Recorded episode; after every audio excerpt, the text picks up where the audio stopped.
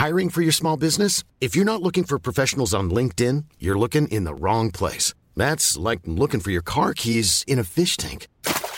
LinkedIn helps you hire professionals you can't find anywhere else, even those who aren't actively searching for a new job but might be open to the perfect role. In a given month, over 70% of LinkedIn users don't even visit other leading job sites. So start looking in the right place. With LinkedIn, you can hire professionals like a professional. Post your free job on linkedin.com/people slash people today.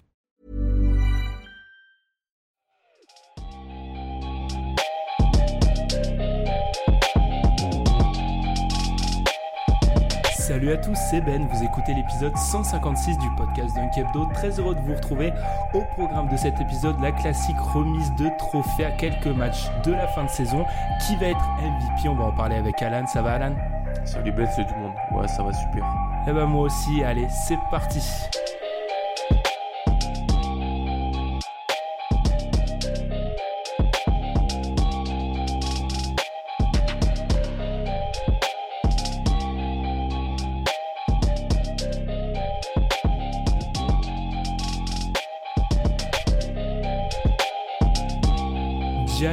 Antetokounmpo ou James Harden C'est la grande question à quelques jours de la fin de la saison régulière.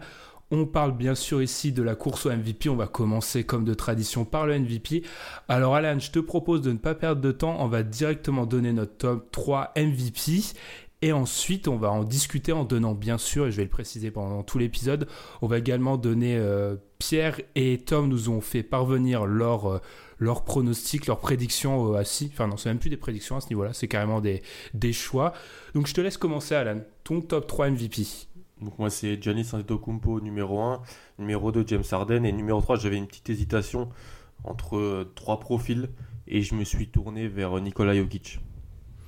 Alors, pour ce qui est Tom, il, a mis, il nous a carrément donné un top 5. Giannis en 1, Harden en 2, Lillard en 3, Jokic en 4, Embiid en 5. Pierre nous a donné juste le gagnant, c'est Harden, je, je débloque. Giannis, et quant à moi, j'ai Giannis aussi numéro 1, Harden 2, et en 3, j'ai mis Embiid. Alan, je vais te laisser commencer. Pourquoi Giannis, qui a été unanimement, du coup, euh, élu MVP par euh, les membres du podcast Dunk Hebdo? C'est un adage assez simple mais ça reste le meilleur joueur de la meilleure équipe de la saison régulière. Souvent ça peut aider à avoir le, trophée de MVP mais plus que ça c'est un joueur qui, a, vraiment fait son entrée dans la cour des très très grands cette année, qui euh, est le meilleur joueur que ce soit offensivement, défensivement de son équipe, qui a un impact et une influence euh, énorme sur le jeu de, de, de, Milwaukee et qui, peut, qui, qui fait que cette équipe est devenue une machine à gagner, une machine de guerre à, l'Est. Alors l'Est n'est pas l'Ouest, mais ça reste quand même super fort. Ce qui a été fait de la part de, de, Milwaukee cette année, ça se, ça se verra aussi potentiellement avec le titre de coach de l'année. Mais Giannis, pour moi, voilà, cette année, c'est de, sur le trophée de MVP, un peu comme sur le trophée de rookie de l'année, il y a une, récompense à la, au fait d'être bon du début à la fin, d'être excellent même du début à la fin. Et avec Giannis, on n'a pas eu de, de moments de latence ou de moments où il a été moins, moins efficace, moins bon. Donc c'est aussi un, trophée de la régularité c'est pour ça que pour moi il est devant Harden. C'est un des arguments qui fait que je le mets devant Harden. Hmm. Juste, oui, d'ailleurs, sur ce. C'était ma première question, en fait, en théorie, mais j'ai mal agencé tout ça. Est-ce que ça a été facile pour toi de faire l'écart entre Harden et, et Giannis? Parce que, pour être honnête, moi, et sur ma, ma sélection, pour être totalement. euh, oui, honnête. Au début, en commençant, euh, quoi, il y a deux jours de ça, je me suis dit non, mais c'est mort, Giannis MVP. Et plus on se rapprochait du podcast, plus je travaillais la question, plus Harden se rapprochait. Il a jamais dépassé Giannis parce que je maintiens Giannis numéro 1. Mais en fait, la course, elle est beaucoup plus serrée que je ne l'imaginais. Est-ce que ça a été ton cas aussi ou est-ce que pour toi, Giannis a une vraie marge? Ouais, non, je suis d'accord. Et c'est marrant parce que c'est un peu une inversion des rôles pour Harden qui, il y a deux ans, était un- prétendait à ce titre-là, mais Westbrook l'avait eu. L'année dernière, il l'avait gagné. Et cette année, c'est plus on se, on se rapproche et plus son cas est très très bon. Ce qui est sûr, c'est que sa saison, ça sera l'une des meilleures pour un joueur qui, qui, qui n'a pas, qui ne remporte pas le trophée de MVP. Sa saison, elle est, elle est exceptionnelle du côté de Houston. Mais euh, oui, ça a été un petit peu compliqué de faire le. La, la marge est de plus en plus fine, on va dire. Mais Giannis garde quand même un écart et je me suis jamais vraiment trop posé la question d'un Harden devant, devant lui. Hmm. Je vais, citer ce que nous a, pu nous faire parvenir Tom, parce que Tom nous a fait parvenir avec chacun de ses, ses choix. Un petit paragraphe que je dois lire parce que je peux vous dire qu'une fois, j'avais pas lu un de ces paragraphes sur une preview, je me suis fait défoncer. Donc cette fois-ci, je vais le lire. Je cite, Janis a été le joueur le plus dominant cette saison. Il est passé de top 10 NBA à top 5 NBA et pour certains le meilleur joueur de la NBA. Il est monumental des deux côtés du terrain. Son équipe est l'une des plus dominantes des 20 dernières années et il est et il est de loin le meilleur joueur. Ce n'est pas de sa faute s'il est dans le système idéal pour lui et qu'il est maximisé par son coach. On ne peut pas retenir ça contre lui comme le fait que ses lieutenants ne soient pas blessés comme Arden. Euh, il n'y a que c'est un peu long quand même. Il n'y a aujourd'hui que 7 victoires d'écart, soit 8% entre les deux. Et comme les Bucks atteindront normalement les 60 victoires, qui est psychologique pour moi, je vais vers Janis. Euh, il y a un élément dont je suis pas d'accord avec tous les arguments de Tom, mais il y a un élément dont tu as déjà parlé et sur lequel je suis entièrement d'accord, c'est la constance. Enfin, quand on regarde les mois, euh, mois par mois Janis, il y a un truc impressionnant, c'est que tu as l'impression que c'est une copie conforme de mois en mois en fait. Enfin, il n'y a jamais eu trop de coups de mou là où, et je pense que quand tu parlais de ça, tu pensais à Arden, là où Arden a, il n'a pas été mauvais sur le début de saison, loin de là, mais il a pris, on va dire, un mois et demi avant d'entrer dans ce mode euh, super, euh, superstar incroyable. Mmh, c'est ça. Et ça, et ça, ça se marquait comment? Ça se marquait avec des, des Rockets qui étaient bien moins bons les, les Bucks ont pris la, le leadership très vite de la conférence Est et ils ne l'ont jamais lâché en fait. Tandis que vous avez, vous avez, vous avez fait un épisode mi début novembre, après 2-3 semaines de compétition, où Houston ça marchait pas trop, il y avait des blessés, euh, la défense était vraiment pas au rendez-vous. Ils avaient dû faire revenir le coach spécialiste de la défense, assistant de, D'Antoni. Tandis que là, avec Giannis, on avait cette constance vraiment du, début à la fin.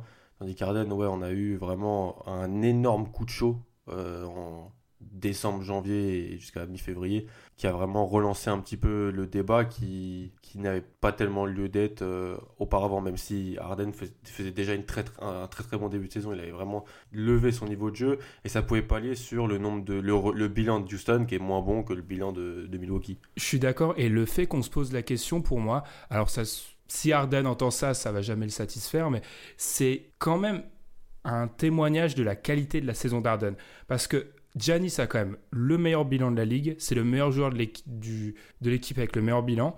Il est probablement, on va en parler, mais c'est pas scandaleux de le mettre très très haut dans la course aux défenseurs de l'année. Et malgré un sans doute le CV parfait pour être MVP, la question peut se poser par rapport à Harden. Je pense que c'est un témoignage de la saison assez incroyable que livre Harden, mais moi, j'avoue, ce qui a fait pencher la balance, c'est tout simplement, c'est ce que j'ai dit là, c'est le fait que Giannis, et euh, si tu fais un classement du défenseur de l'année, pour moi, il est dans le top 5.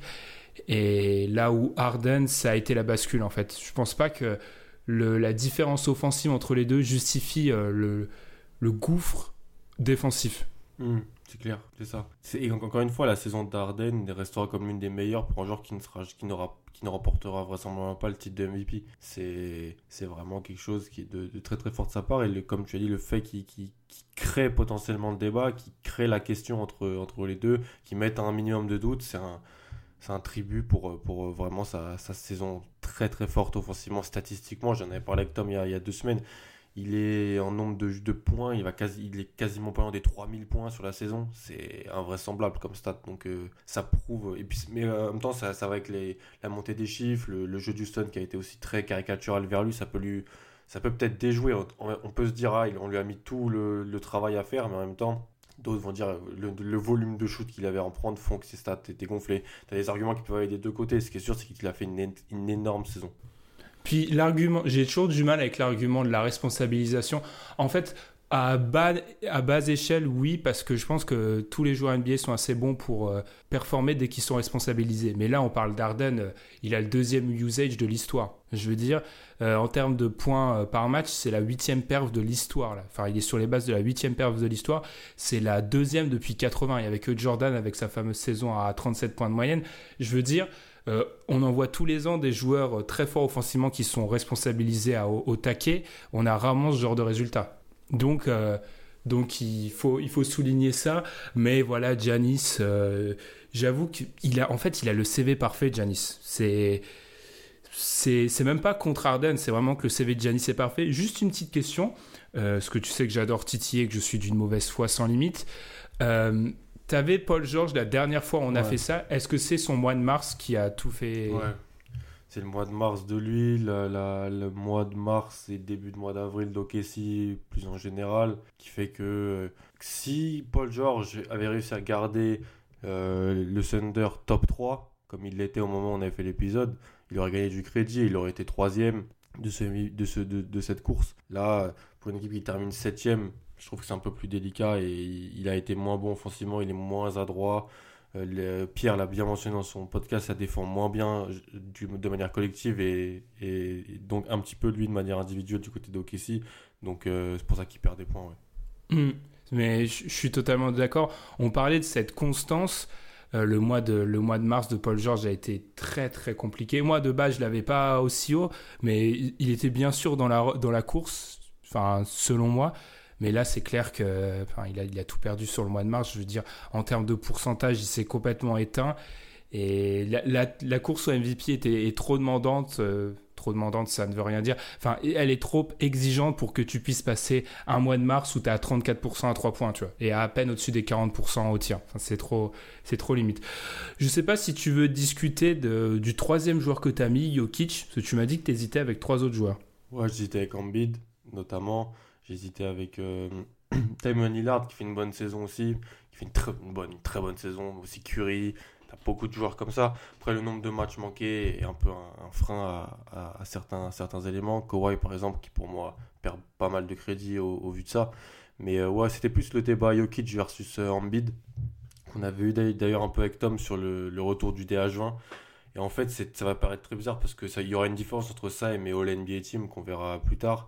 Mais la saison de Jokic dans une équipe de Denver où il y a eu beaucoup beaucoup de turnover, euh, que Malik Bisley et Montemoris étaient autant responsabilisés, ça c'est bien pour l'effectif, mais ça prouve aussi qu'il y a eu des blessures, il y a eu des joueurs qui ont sous-performé, il y a eu un effectif qui n'a pas été hyper stable, et le stabilisateur de ça, ça a été Jokic, pour une équipe qui a été toute l'année devant à l'ouest, qui a gagné beaucoup de matchs, et donc rien que pour ça, je le mets, je le mets, je pense qu'Ambid est un meilleur joueur, mais dans le cours, la course MVP, je le mets devant Ambid.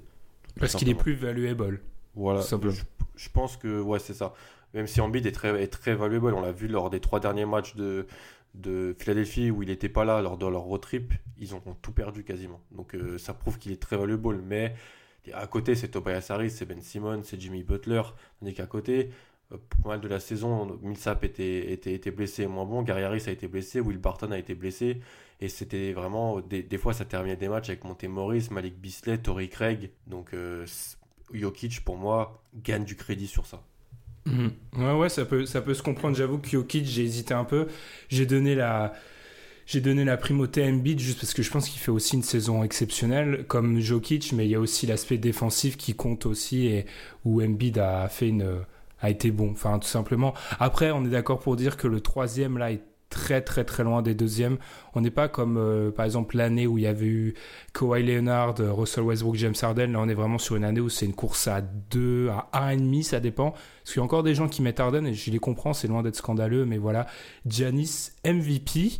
Embiid aussi, qui est juste pour noter, qui est aussi qui gagne du crédit dans la capacité qu'il a à faire réjecter des joueurs adverses dans les gros matchs. ça fait deux fois et c'est notable. C'est une skills plutôt. Voilà plutôt intéressante, tu vois. Enfin, ça, peut servir sur un match de playoff, ça peut servir. Voilà, ça, sur une série de playoff, ça peut servir. Voilà. Ouais. Ah, et juste une, euh, avant qu'on enchaîne, on va enchaîner par le rookie de l'année, une stat qui est assez incroyable sur James Harden, en termes, qui date de la fin du mois dernier, mais qui est juste incroyable, au niveau des possessions jouées en ISO, en total. Giannis est cinquième, il en a 226 au total, c'était il y a plusieurs semaines de ça. Le deuxième, c'est Demar DeRozan, il est à 260. 260 Demar DeRozan, deuxième. Premier, James Harden, il est à 1015. 1015. Quatre fois plus. c'est de la folie. C'est irréel.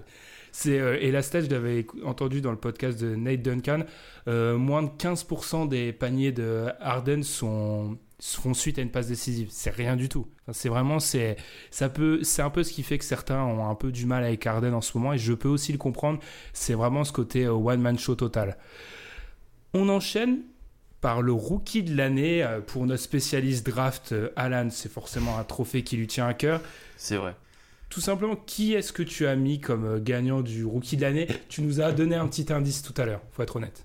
Ouais, j'ai mis Luca, Luca Doncic un peu quand même comme, comme l'argument sur Janis sur la, la, la linéarité de sa saison en quelque sorte, sur le fait que voilà, c'est un joueur qui a vraiment été bon du début jusqu'à la fin. Il est arrivé très fort. Dès le début, il a, il a vraiment montré qu'il était au-dessus de d'autres joueurs de, de, cette classe de draft.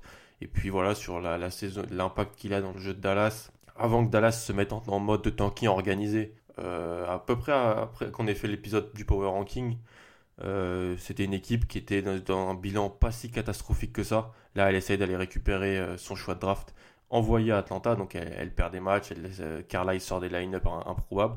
Mais quand Doncic était entouré de joueurs euh, solides, euh, pas avec des line-up pas affreux, il, était vraiment hyper à l'aise. Et puis il a eu des moments où tu te dis, ah, c'est important aussi pour un rookie, des, des, flashs où tu dis, ok, quand il est quand le match contre Houston où il termine avec deux step back à trois points pour gagner le match, avec Arden qui, défend sur lui, qui arrive quand même à, prendre l'avantage des shoots incroyables qu'il a mis. Voilà, l'image qui reste de, ça et la facilité, la pureté de son jeu qui est vraiment euh, intéressante et c'est pour ça que je le mets, je le mets devant Trayan. Hmm. Tom a fait le même choix, il a mis Doncic et Pierre aussi, moi aussi.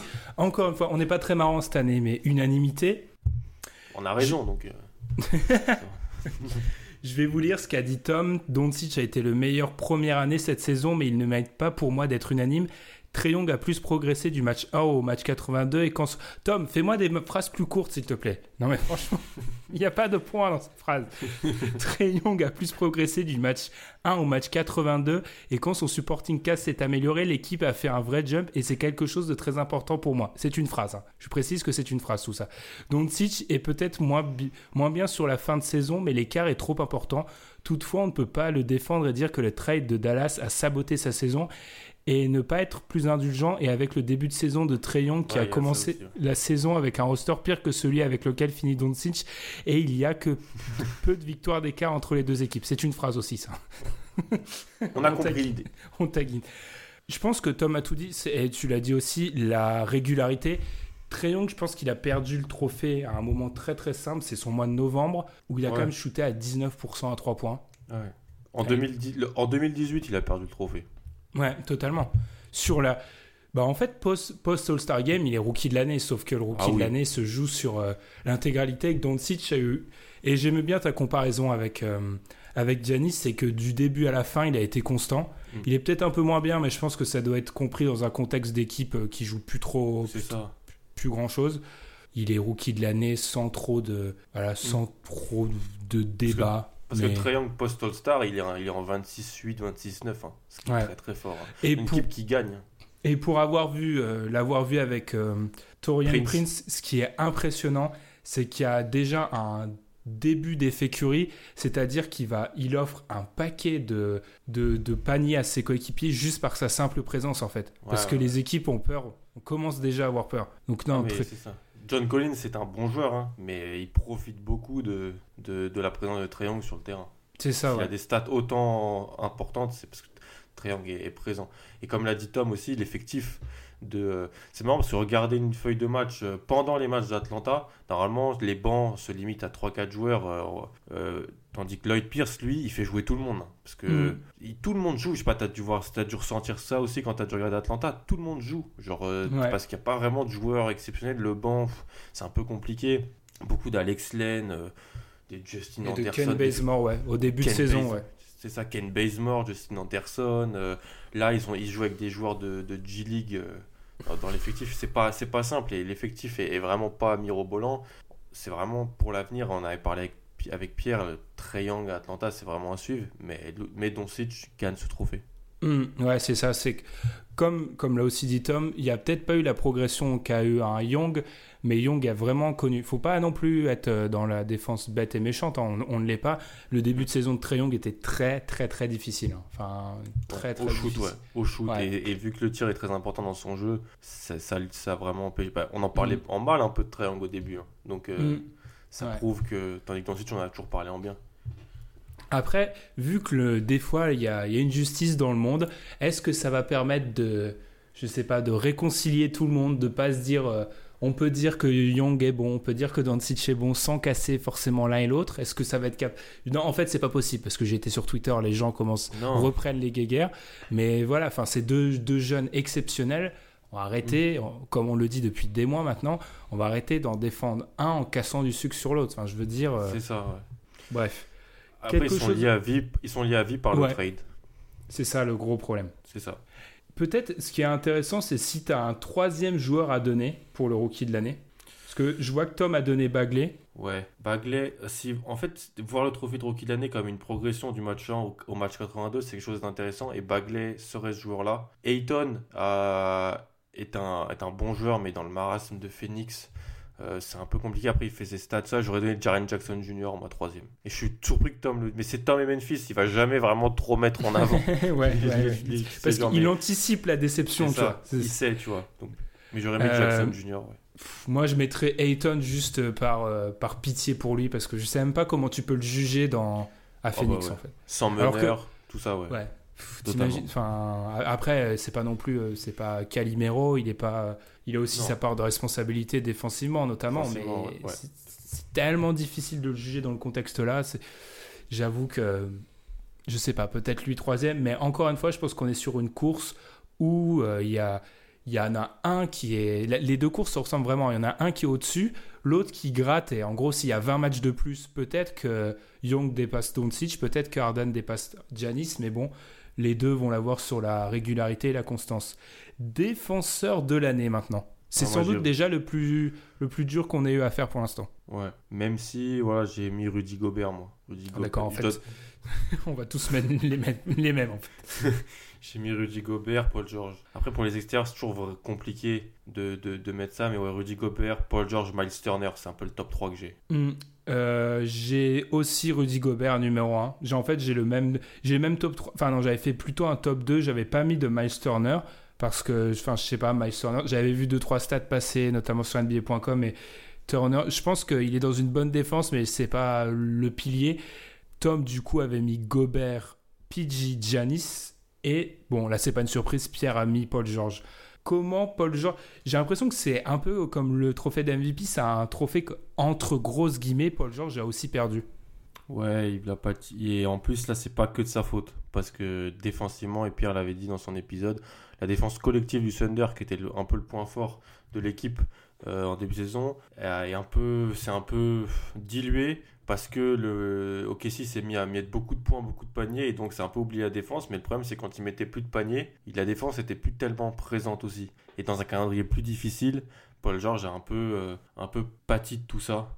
Et défensivement, il a eu un, impact, une influence moins importante. Là où Gobert, c'est un peu l'inverse. C'est-à-dire qu'il a commencé avec une équipe d'Utah mal, quand il jouait des matchs compliqués et un calendrier pas facile, beaucoup de matchs à l'extérieur, et la défense n'était pas hyper euh, présente à une montée en puissance où maintenant Utah retrouve son niveau et ils vont, ils vont gagner 50 matchs avec euh, la meilleure défense de la ligue. Hmm, je pense que.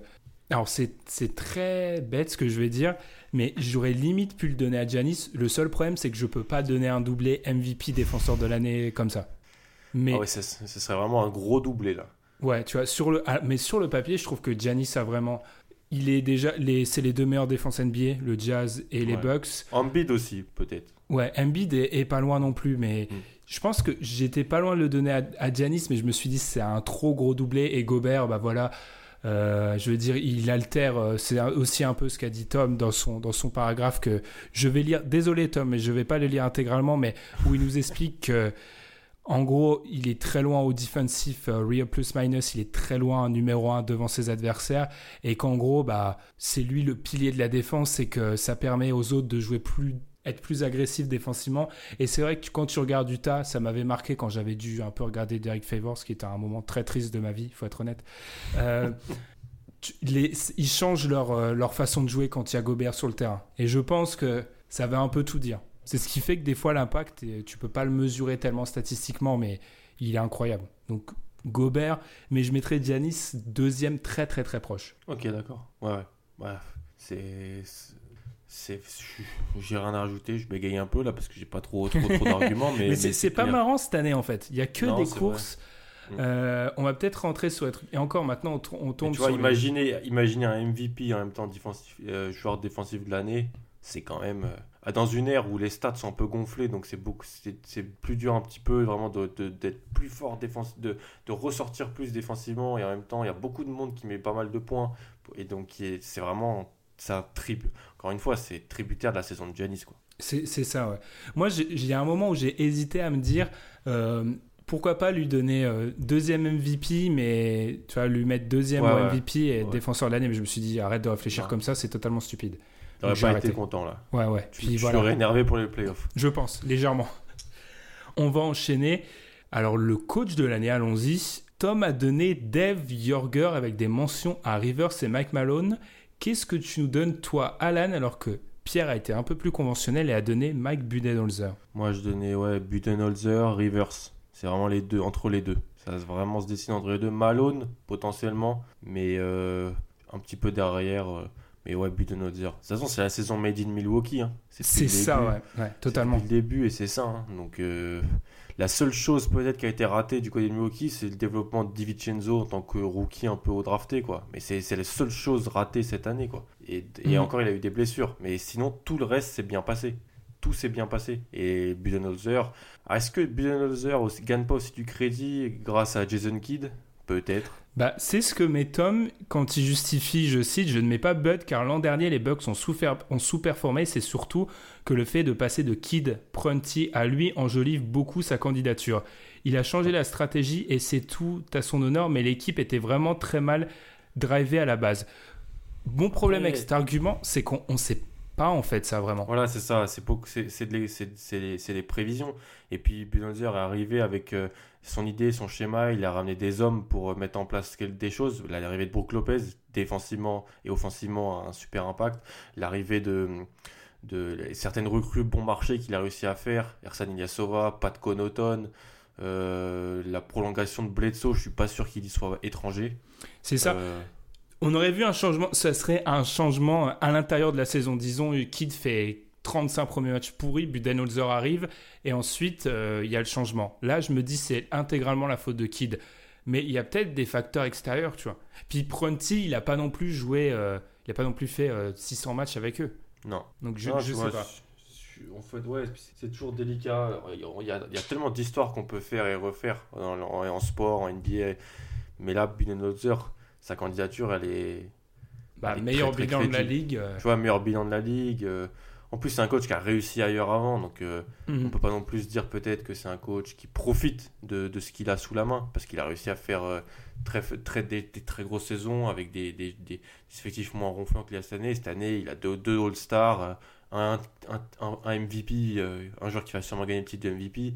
Donc oui, il est aidé, mais le système qui est mis en place, les petits recrues, les petits achats qu'il a réussi à faire, le changement de jeu euh, vers euh, un jeu beaucoup plus analytique, il doit, il doit en tirer le crédit. Hmm. Après, j'avoue que Dave Yorger, je pense que je l'aurais mis deuxième, moi, parce que vraiment, la, c'est la belle histoire de cette saison, Sacramento. C'est d'ailleurs dommage qu'il soit pas en playoff, ça aurait pu un petit peu ponctuer leur belle saison. Mais c'est vrai que la progression a été assez immense. Et il faut, le souligner. Je pense qu'il sera très haut. Ça m'étonnerait pas qu'il soit deuxième avec au coude à coude avec Rivers. mais je pense que Budenholzer, tu l'as dit, c'est la saison des Bucks. Et souvent, mm. quand une équipe marche comme ça sur la saison, les trophées ont tendance à un petit peu vouloir euh, ça. représenter. ouais. Ça, il y a une, narrative en anglais, mot qui est, qui est difficile, difficilement. Il n'y a pas de traduction. Ouais. Tu vois, il y a une, une, histoire, une, tu vois, quelque chose comme ça. Et c'est un peu ça du côté des, de la NBA cette année, c'est les Bucks. Et donc, euh, ça en revient à Budenholzer. Rivers, je le mets haut parce que je l'avais un peu j'avais un peu été méchant il y a un an et demi avec lui. Épisode de, de Noël euh, de 2000, fin 2017. Oh, T'as une bonne mémoire. Hein. Ouais, en disant... Je me rappelle absolument rien de ce Si, en disant que c'était ma déception un petit peu, je comprenais pas trop tellement ses méthodes, euh, je trouvais qu'il était un petit peu une caricature de lui-même. Et tandis que là, cette année, bah, c'est un peu tout l'inverse. C'est-à-dire qu'il a, il a, il a un effectif moins ronflant. Et je, on pense, je pensais qu'il allait tout droit euh, devoir euh, baisser la tête et dire oui au tanking, peut-être euh, décider plus haut. Et non, en fait, il, il a eu son meilleur joueur tradé en cours de saison. Et finalement, c'est une équipe qui va faire les playoffs. Donc, à l'ouest, donc il, a, il gagne du crédit sur ça. Mmh, ouais. rien à rajouter. Il y a eu pas mal de, on va dire que sans on va dire que dans un monde où il n'y a pas Budenholzer et les Bucks, ça aurait été un trophée super intéressant. Ouais, ouais. Mais là, 3-4 3, non. Mm. Mais là, ils, écrasent honnêtement un peu tout. C'est ça. On enchaîne avec, allez, allons-y, sixième homme de l'année. Ah, là, on est sur les. trophée préféré. Vas-y, moi, j'ai même pas. Honnêtement, j'ai mis. Per... Enfin, ça ne m'inspire tellement pas. Tu as mis qui? Tom a mis Lou Will. Ouais, c'est le trophée Lou Will Jamal Crawford, quoi.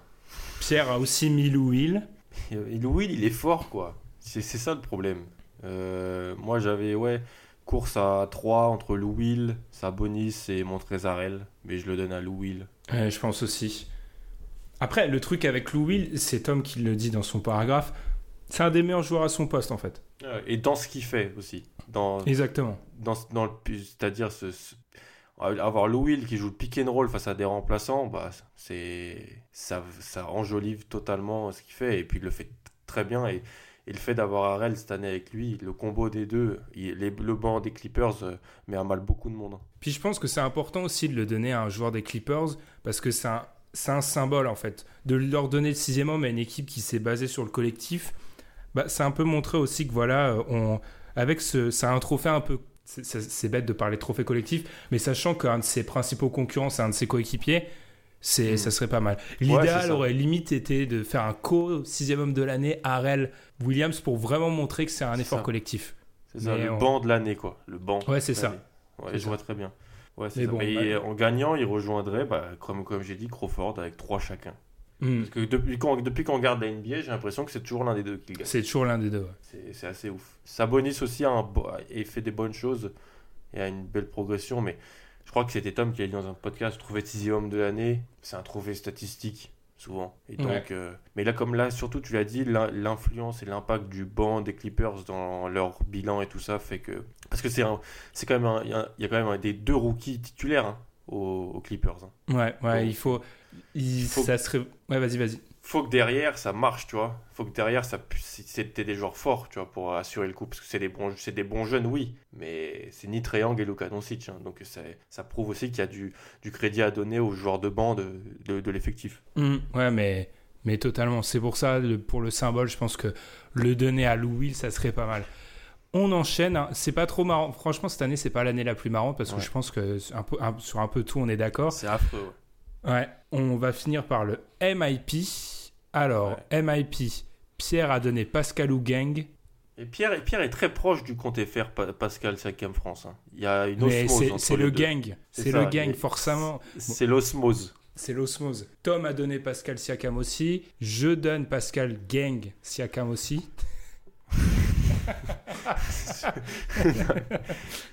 Alors moi, euh, je, je donne Siakam, mais quand même, j'étais un peu en, en hésitation avec Hild, mais Pascal Siakam euh, remporte ce, trophée parce que tu as réussi à trouver un bon argument pour moi, c'est qu'on a souvent cette idée débile de donner le trophée de MIP à des joueurs qui sont dans leur année 3 ou plus. Donc c'est l'idée que j'avais pour Hield. Et, et, après avoir euh, checké, des, certaines stats avancées et réfléchi, est-ce que Darren Fox n'a pas connu une plus grande progression que Hield du côté de Sacramento? C'est un argument recevable, donc c'est pour ça que Siakam. Euh, ouais, c'est ça.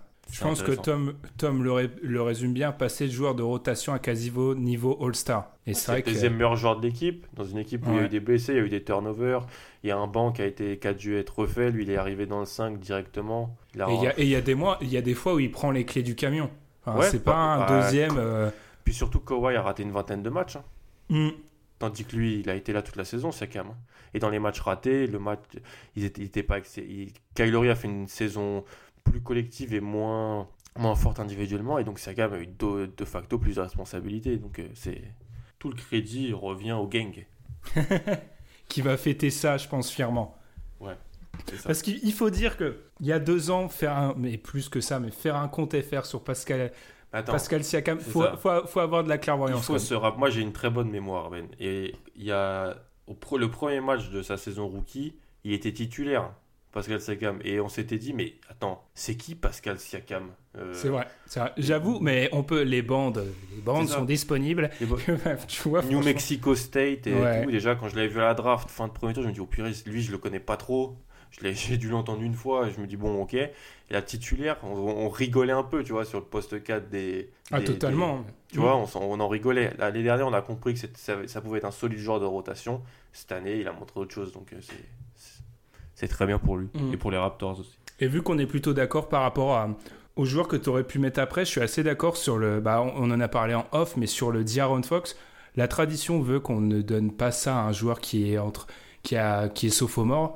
Mais D'Aaron Fox, il est quand même passé d'une saison rookie très difficile à là, Ouais. c'est un, c'est un meneur. euh, Est-ce qu'il est top 15 à sa position Je pense qu'on peut dire que oui. Enfin, Ouais, où, ouais.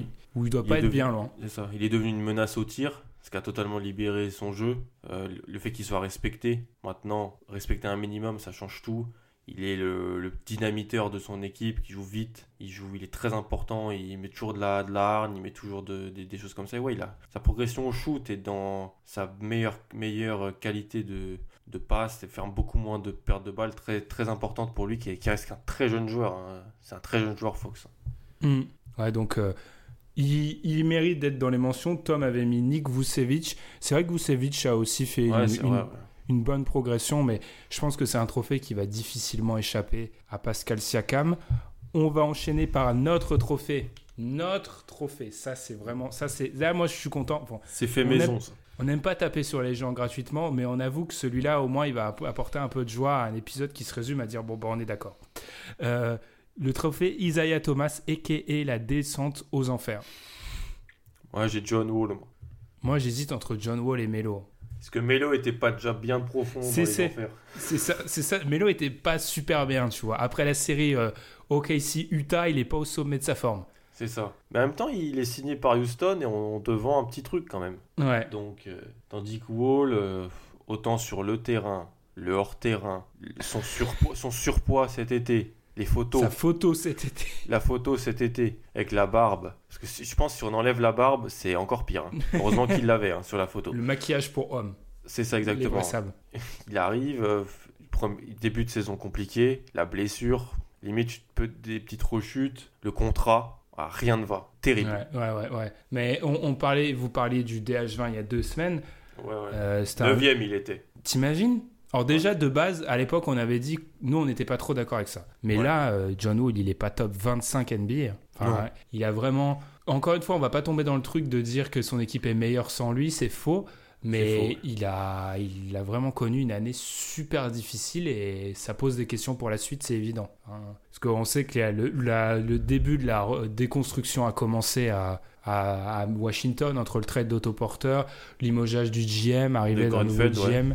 Mm. Euh, un quid de John Wall là-dedans? Enfin, pour moi, c'est un secret de polichinelle. Ils ont déjà dû commencer à appeler à droite à gauche. Ouais, ouais, ouais, c'est clair. Et ils ont dû avoir aucune réponse positive, je pense. C'est pour ça que Mm. on en est là où on en est. Mais ouais, John Wall est quand même, euh, est quand même pas mal. Pierre avait aussi mis Carmelo. C'est vrai que Carmelo, tu m'as, tu m'as convaincu. Il partait pas de, voilà, il partait, il partait pas très haut, pour être honnête. Puis même John Wall, l- c'est la globalité. Parce que on a, même ses déclarations à l'intersaison, je me rappelle qu'il avait dit encore que voilà, Washington c'était une équipe que certaines équipes de certains cadres de l'Est voulaient pas jouer. En même temps, tu, fais une série pas bonne contre Toronto, qui ensuite se fait battre par euh, Cleveland, euh, sweepé par Cleveland. C'est la globalité. On peut revenir même à plus d'un an pour John Wall, où c'est ça va pas. Mm. Ouais, C'est- à voir comment il va, il va revenir. On lui souhaite que Moi, du bien. mais- ouais, c'est ça, vraiment que du bien qu'il revienne en, en bonne santé quoi. Et moi, moi j'avoue, John Wall, j'aimerais, j'ai hâte d'arriver sur sa fin de carrière parce que je me demande comment on va s'en souvenir de ce joueur-là parce que je trouve que c'est un joueur qui a vécu sur son pédigré de premier choix de la draft pendant 15 ans. C'est- Ok. Moi, ça, ça, me fascine sur pas mal d'aspects en fait. Ah. On lui a prêté des trucs souvent qui n'ont jamais été vrais à John Wall et Et j'ai été un, un des, un, des, un des premiers à lui prêter des choses, ouais, à, à avoir des. Pas, pas- à me tromper sur son cas, ouais. après on a tous nos parts d'ombre à la main. Alan, t'inquiète pas, hein, mais Ouais, mais c'est.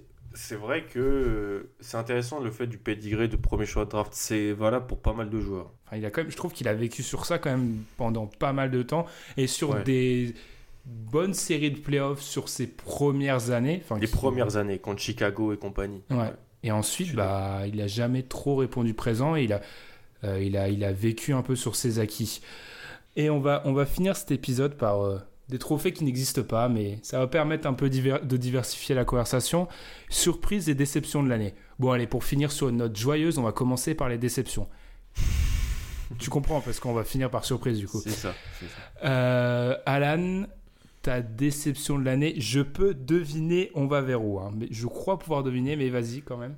C'est une déception. On attend d'être euh, euh, content. C'est ça. On attend d'être confirmé. Alors toi, tu es déjà dans le négatif, c'est bien.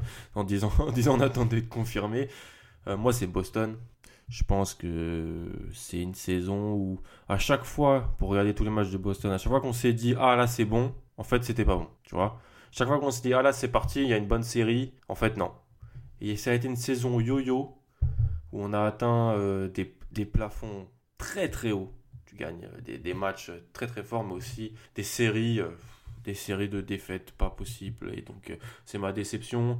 Elle est, elle, est, elle est en partie due à l'attitude un peu hors terrain étrange de monsieur, monsieur Irving. Elle est due à des role-players qui se pensaient plus, plus stars que, que ce qu'il était du fait des, des, playoffs de l'an passé. À Eward qui a eu beaucoup de mal à se remettre euh, de sa blessure. Là, ça va mieux. Stevens qui a aussi parfois sorti des, des rotations un petit peu étranges. Voilà, ça a été un, un, joyeux bazar. Et en espérant que le sérieux revienne et qu'à partir de la semaine prochaine, on se mette en, en ordre de bataille.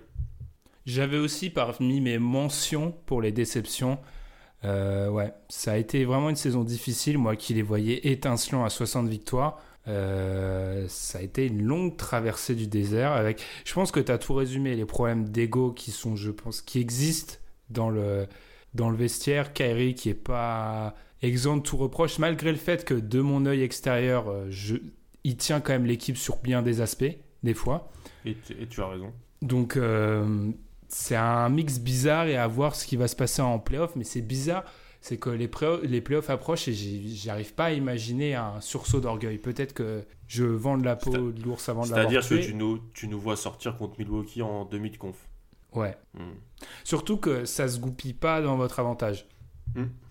Toronto ou Sixers, ouais, j'aurais pu me dire c'est pas fini. Mais là, jouer Milwaukee dès le second tour. Ouais.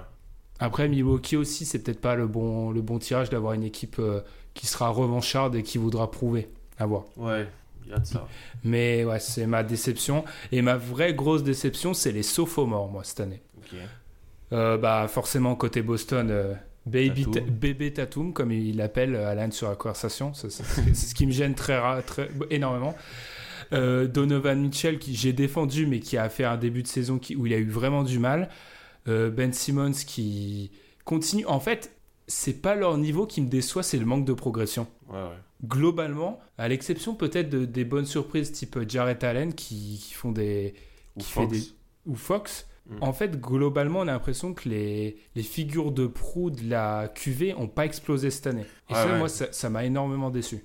Alonso a été blessé et il se voit, même si vous t'avez dit dans l'épisode sur les Lakers qu'il avait prouvé qu'il pouvait faire partie de ce futur et que c'était un, bon joueur, il, on le voit pas non plus comme un joueur majeur de la ligue. Fultz a été tradé. Josh Jackson et. Josh Jackson et Josh Jackson. Euh... Ouais, non, c'est clair. Luke Kennard n'est pas mauvais à, à, Détroit, mais ouais, c'est... je suis d'accord avec toi. Enfin, c'est vraiment. C'est... Il n'y a pas eu cette explosion, à l'exception, bien sûr, grosse exception avec D'Aaron Fox. Mais D'Aaron Fox, c'est un peu l'arbre qui cache la forêt. Dennis Smith avait. Alors, il avait certes le, problème à cohabiter avec. Euh, cohabiter avec euh, Doncic maintenant, ça a été un peu difficile pour lui, mais avait pas été bon. Euh, quand tu continues le top 10, Franck a pas été. Enfin, on nous, on est honnête avec Franck. Hein. Enfin, je veux dire, il a toujours pas justifié son choix, sa sélection à la draft. Euh, Jonathan Isaac s'est inscrit dans une saison d'Orlando prometteuse, mais c'est pas non plus la panacée. Enfin, vraiment, globalement, euh, on va dire qu'entre l'année 1 et l'année 2, il s'est rien passé d'exceptionnel quand tu retires des mecs comme D'Aaron Fox. Collins, peut-être. Oui, c'est ça, ouais. C'est en fait, c'est vraiment ceux qu'on attendait n'ont pas explosé. C'est assez décevant à, ce niveau-là. Au niveau de ta bonne surprise. Moi, c'est un joueur que j'ai eu le plaisir de regarder dans profil. C'est euh, D'Angelo Russell et qui est euh, le sang dans les veines glacé. I made for this shit. C'est ça, il, est là, D'Angelo. Euh, même si, bon, dans un coin de ma tête, parce que je suis extrêmement mesquin et j'aime avoir raison, j'aurais espéré que les Nets sortent des playoffs. Parce que, parce que j'avais dit qu'ils les feraient pas à cause de leur calendrier. C'est pas passé loin. Hein. C'est pas passé loin, mais je pense que là, ils ont gagné des matchs importants qui, qui font qu'ils vont sûrement faire les playoffs. Et voilà, Russell euh, fait une belle saison, très belle saison. Et puis ça embête un peu les Lakers, donc c'est toujours intéressant. Quoi. Ouais, ouais. Mais surtout, il fait une saison incroyable entre l'avant et l'après-profil, en fait. Ouais, ouais. J'aimerais un peu de crédit. Ouais, mais tu mérites du crédit, parce que je me rappelle avoir cherché une stat comme quoi son record en carrière avant le profil il avait genre fait deux matchs à plus de 30, mais depuis, il en a fait, il en a fait, enfin, il en a, il en a fait plein, et ça, c'est vraiment impressionnant. J'ai mm. fait un choix un petit peu moins, euh, un plus collectif, un petit peu moins fou, c'est les Kings. C'est la bonne surprise de cette année. Je suis vraiment content pour eux. Et rien, j'ai rien d'autre à dire. Ça fait vraiment du bien de voir les Kings qui, avec un peu d'espoir, une direction, et ça nous fait plaisir parce qu'on ne souhaite à aucune équipe, je le précise comme d'habitude, des mauvaises choses. Petite euh, réflexion, t'as pas mis les Lakers comme déception? Non, c'est vrai. J'aurais pu mettre le, ouais, j'aurais pu mettre les Lakers, mais en fait pour moi, la blessure de LeBron tend à, excuser un peu. Ça, tu tends à trouver une excuse quoi. Tu te dis bon, si jamais il avait été là euh, sur la globalité de la saison, est-ce que ça aurait été la même limonade d'expression euh, vieille mais que, que j'emploie ici? Je pense que ça atténue un peu la, déception. Ça, pour moi, ça atténue vraiment même. Oui, oui, il y a, y a ce ça se défend hein, comme quoi bah simplement ils auraient pu ils auraient pu être ils sont en playoff avec les Browns, ça se comprend. Tu vois, ouais, c'est ça. Puis en même temps, et puis on avait été très rapidement. L'épisode où, où LeBron signe, je me rappelle que la, la globalité du propos qu'on avait tenu en juillet, c'était c'est une saison, c'est pas une saison où ils vont jouer le titre non plus. C'est vrai. Mais ça, tu vois, quand, quand, on tire le bilan de la saison, ce qu'on fait un peu là, je trouve que c'est un truc qu'on a oublié euh, à partir de mi-novembre. On a oublié totalement, Totalement, ouais. On avait parlé du projet sur plusieurs années, de LeBron sur l'année 1 qui va, qui, vu que y a, Paul George n'avait pas signé avec lui et, compagnie, on était sur un projet plus sur deux ou trois ans. Ouais. Et là, je t'avoue que ça, ça, a été décevant. Tu vois, par exemple, tu, tu espérais que les Nets ne fassent pas les playoffs pour avoir raison. Moi, je, je n'ose pas dire, tu vois, dans un, un excès de que j'avais prévu Giannis MVP et que j'avais prévu aussi les, les Lakers hors playoff et, que j'avais prévu Anthony Davis out à New Orleans. Plein de trucs que j'avais prévu. J'ai la décence de ne pas le rappeler. C'est vrai. C'est ce qui fait. C'est la classe. C'est beau. Euh, dernière petite chose au niveau des déceptions, euh, je ne vais pas encore taper sur l'ambulance, mais Phoenix, parce que j'avais aussi eu l'audace de dire que Phoenix allait surprendre des gens, bah, je pense qu'ils ont surpris euh, à tel, au niveau de leur médiocrité. Enfin là, ça commence à devenir. C'est quoi le problème à Phoenix? Parce que le, ça, ça peut plus être le coach le problème. Parce que. Ça démarre en haut en fait. Pour moi, ça. démarre en haut. C'est une, une globalité et, ça démarre en haut. Ça, c'est très. Qu'est-ce que tu veux Il y a une Booker a dit l'an passé que plus jamais il raterait les playoffs. Finalement, là, ils l'ont shut, ils l'ont shut down pour aller chercher le, le, meilleur choix possible à la draft. Qu'est-ce qu'ils vont faire à la draft? Prendre un meneur qui aime, qui aime beaucoup avoir le ballon avec Booker à côté, Ayton aussi. Il y a beaucoup de Josh Jackson. Et le, le, la question du second contrat, du contrat va peut-être se poser. Euh, la, la, question de son apprentissage du chinois va aussi se poser, tu vois. Oh là. oh, c'est moche. non, on rigole, on rigole, on est mesquin, mais au bout d'un moment, moi je pars du principe que quand tu as autant de talent, il y a, de toute façon, il y a deux explications. Soit tu te rates constamment, soit tu n'arrives pas à développer.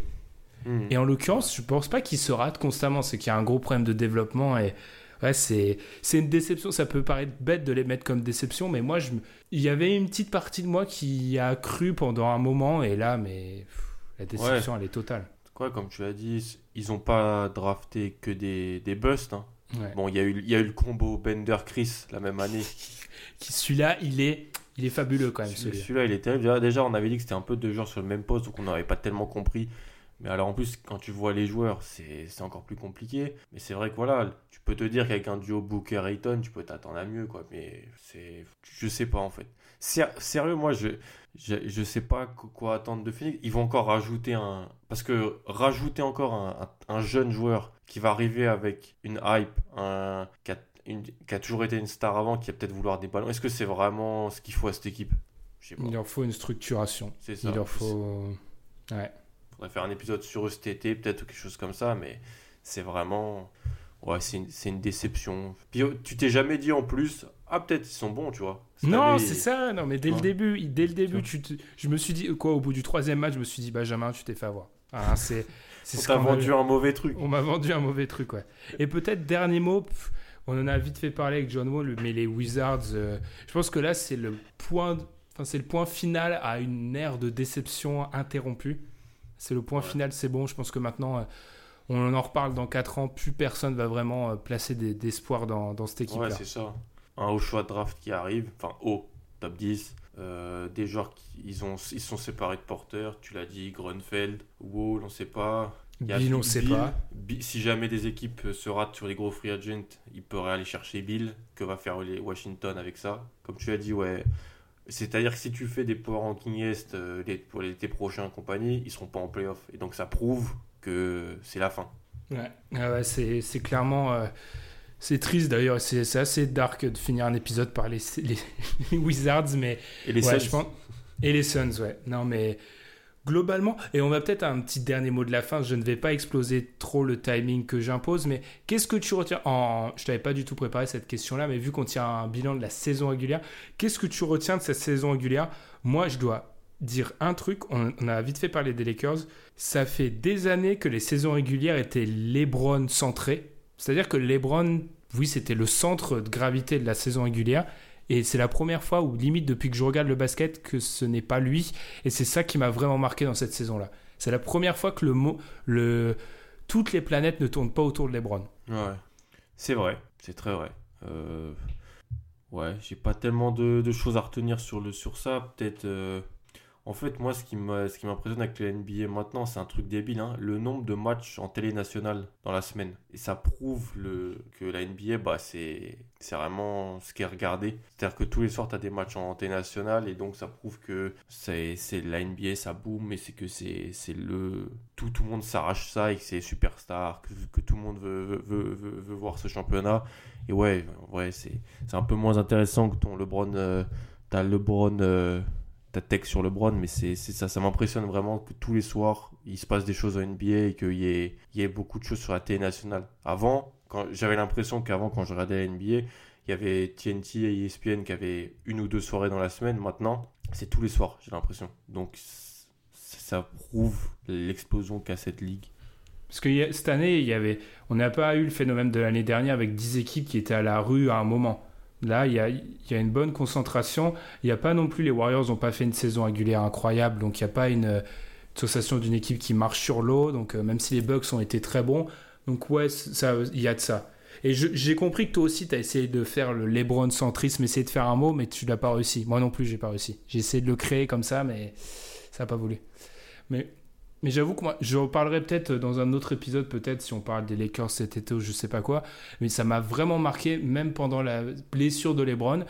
Je me suis dit à certains moments, LeBron aurait été blessé au Heat ou à mi aux Cavs pendant en gros euh, toutes les télés se seraient arrêtées, on aurait parlé que de ça pendant trois semaines. Là, on parlait de l'absence de LeBron, mais j'ai l'impression que la, la NBA faisait sa vie en dehors. Et là, c'est là où je me suis dit, ok, on a passé un cap, c'est la ligue, c'est, je pense qu'on est là, c'est plus la ligue de LeBron maintenant. Alors certains pourront me contredire, n'hésitez pas à me contredire sur les réseaux sociaux, mais je pense que c'est maintenant en fait. Là, on n'est pas tellement en termes de niveau de jeu, mais en termes d'attraction médiatique, ça a changé, ça a évolué. C'est toujours, c'est toujours le mec numéro un, mais en termes d'attraction médiatique, mais c'est plus euh, l'hégémon, tu vois. Ça, c'est, ça, c'est un beau mot, ça, tu vois, pour oh conclure le. Oh là, c'est magnifique. Pour, pour conclure le, le podcast. On n'a plus rien à dire après ça. Je conclus là. Je, je, là, je, suis encore magistral. Et bah du coup, n'hésitez pas à nous donner vos, vos résultats, vos choix pour ces trophées. Euh, j'avoue que ça a été assez...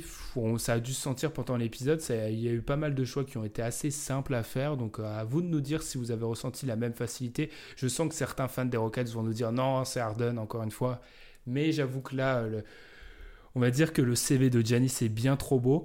Bah, du coup, nous, on va se retrouver la semaine prochaine, cette fois-ci sans faute, pour le début des playoffs. Les playoffs auront débuté. D'ici là, Alan, je te souhaite euh, une bonne semaine. Je te souhaite surtout de pas trop t'énerver parce que je vois en ce moment, faut le suivre sur Twitter. Alan, plus il s'énerve contre les Sixers en particulier, plus il est inquiet pour les playoffs. Et là, il s'énerve beaucoup en ce moment. C'est totalement. C'est un indice de mon inquiétude. De mon inquiétude. Donc, donc je, te vois, je te vois inquiet. On va pas faire de. Bon, petite, petite, euh, petit supplément. Vous passez les Pacers, on est d'accord euh, Moi, sérieux, cette équipe, elle me. J'ai pas trop quoi m'attendre, mais si on passe pas les Pacers, moi, je vais pas passer le mois de mai. ok. Je vais, finir sur ça. Et eh ben, la réponse dans, dans plus, plusieurs. Oula, la réponse dans plusieurs semaines. Et nous, du coup, on vous retrouve la semaine prochaine pour l'épisode numéro 157. D'ici là, n'hésitez pas à nous suivre sur les réseaux sociaux comme Facebook ou Twitter, vous abonner sur les plateformes où vous nous écoutez. Et nous, on vous souhaite des très bons débuts de playoffs. Salut Salut. A lot can happen in three years, like a chatbot may be your new best friend. But what won't change? Needing health insurance. United Healthcare Tri Term Medical Plans, underwritten by Golden Rule Insurance Company, offer flexible, budget friendly coverage that lasts nearly three years in some states. Learn more at uh1.com.